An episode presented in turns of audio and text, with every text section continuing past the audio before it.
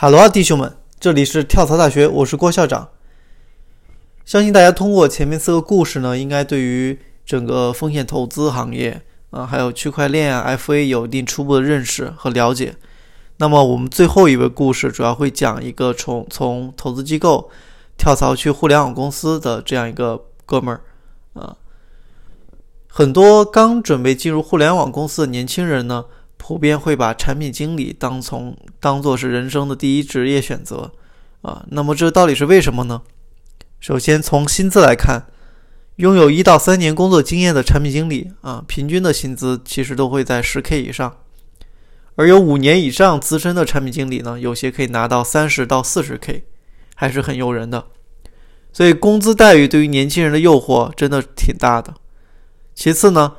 在互联网公司的项目协作中，产品经理呢往往是打头阵的。产品经理需要不断的去调研和分析用户的需求，再把需求交给开发人员去实现落地。中间呢还要持续跟进整个产品开发的进度和功能体验。最后，当产品真正可以面向用户的时候，还要和运营人员进行检测数据，并收集用户的反馈。所以，产品经理其实并非诞生于互联网公司的新兴职业。与其把产品经理看作成是一个职业，还不如把它看作成是一个追求极致且为结果负责的项目管理者的角色。而且很多创公司啊，在早期阶段往往都是由创始人来担任产品经理的。最典型的就比如说苹果的乔布斯啊，马特斯拉的马斯克，还有头条的张一鸣。产品经理其实并不只存在于互联网公司。但不同类型企业呢，可可能对于产品经理的定义定义却不尽不尽相同。但互联网公司却是对互对于产品经理需求量最大的，啊，主要还是因为激烈的竞争环境导致的。百分百分之八十的互联网公司呢，都基本都是面向 to C 市场的，也就是个人用户，而互联网公司呢，又是以流量为王这样一个竞争格局，大家都在绞尽脑汁的抢夺流量入口和用户的时间与注意力。而这背后呢，最关键其实就是啊，用户需求的产品体验，决定着啊用户的注意力与时间的留存。产品体验这四个字看起来比较空，但却实实在在贯穿着我们我们每个人的生活。从一瓶水的包装形状和颜色，再到 APP 付款按钮的位置与大小，啊，甚至再到一节课程的大纲与讲师。这背后其实都是产品体验的表现形式和重要的组成部分。流量为王是目标，产品为王才是过程。不同级别的产品经理对于自身工作理解其实也都不一不尽相同。从设计原型和交互，再到优化产品体验，再到用户需求的感知啊，然后是市场分析和产品定位，每个阶段。的背后都是对于产品经理能力与认知的升级。当初创公初创的互联网公司还在思考产品创新和获取流量的问题时候呢，巨头们已经开始进行流量变现了。校长这位朋友呢，和大家口中的这个常说的金融男可能不太一样啊，他是武汉大学数学系毕业，热衷于用热衷于科幻小说啊。也非常喜欢摄影和烹饪。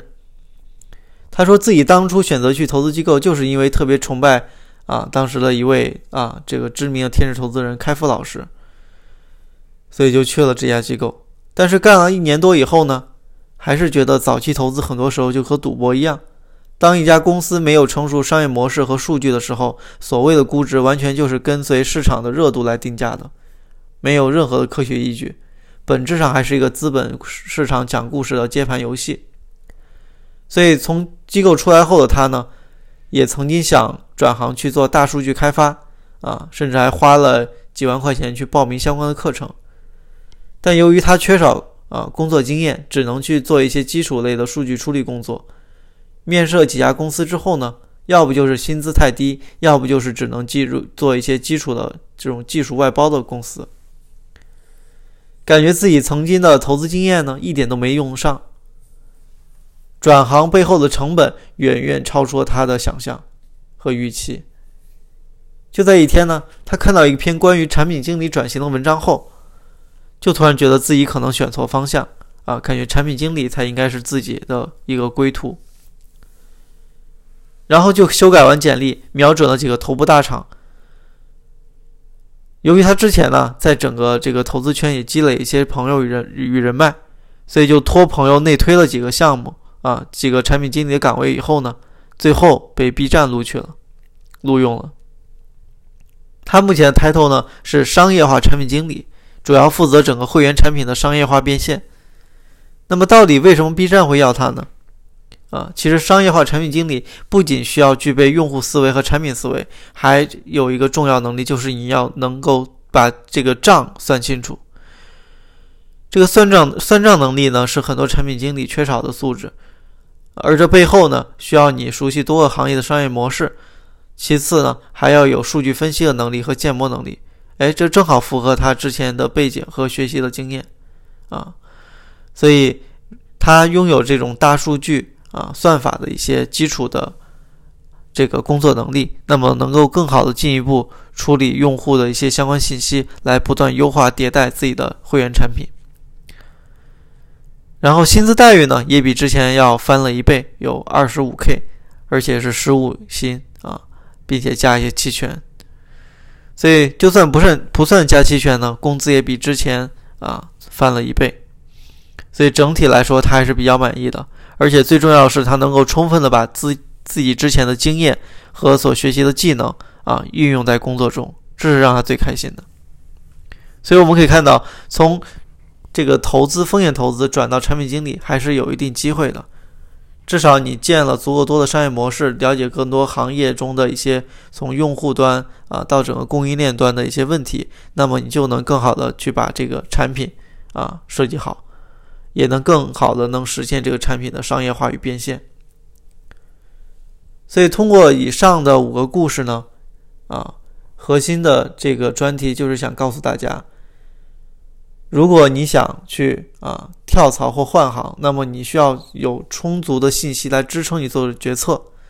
这些信息包含呢什么呢？包含你准备进入这个行业的一些啊这个收入天花板，然后整个行业的一些趋势的变革。包括你未来你自身的一些能力啊和自身的天花板是不是啊能够更好的在这个行业中发展，并且你要学会去判断这个风口和大势啊大势所趋之下，打工人其实才能更好的实现跳槽逆袭。所以我们可以看到，投资经理这个职业呢，其实还是有很好的成长性的。不仅能够快速学习很多行业知识与经验，还能够结识很多优秀企业家和资本大佬，这对于个人的成长的资源积累还是非常不错的一个选择的。但是，如果你想从一名投资经理成为一个机构的合伙人或天使投资人，则还是需要长期的学习、学习积积累。啊，运气在其中也是一个非常重要的因素。毕竟，能够投出独角兽项目的啊。这样的一个投资人才是证明自己最好的方式，但是，但是对于大多数年轻来说呢，啊，当一个行业从繁华再到洗牌，那么你就不得不去思考一些很多现实问题，比如收入不高啊、机会成本、时间成本等等。但如果你真的是热爱并立志成为一名优秀投资人，那么你先去创业，再去做投资，可能也是个不错的选择。因为只有当你真正经历过一个从零到一的完整的创业过程的时候，才会明白优秀的创业者是多么的难能可贵，多么的稀缺，也才能更真切的感受到创业道路中的艰辛与不易。那这会让你在未来做投资的时候，可以有更好的眼光去看人与看事儿。好，这就是我们本期科学跳槽的五个故事啊，在这里就讲完了。也不知道大家通过这五个故事能不能能不能得到一些启发啊？也希望能够给那些准备进入一级市场投资的朋友啊一些关于职业选择和自身能力评估的一些知识啊与信息。还是欢迎大家可以关注我的微信公众号啊跳槽大学，然后会有更多精彩的完整版文稿。跳槽大学希望能够带你科学跳槽。早日实现啊，这个逆袭翻身。好吧，校长帮你探路，跳槽不会迷路。我们下期再见。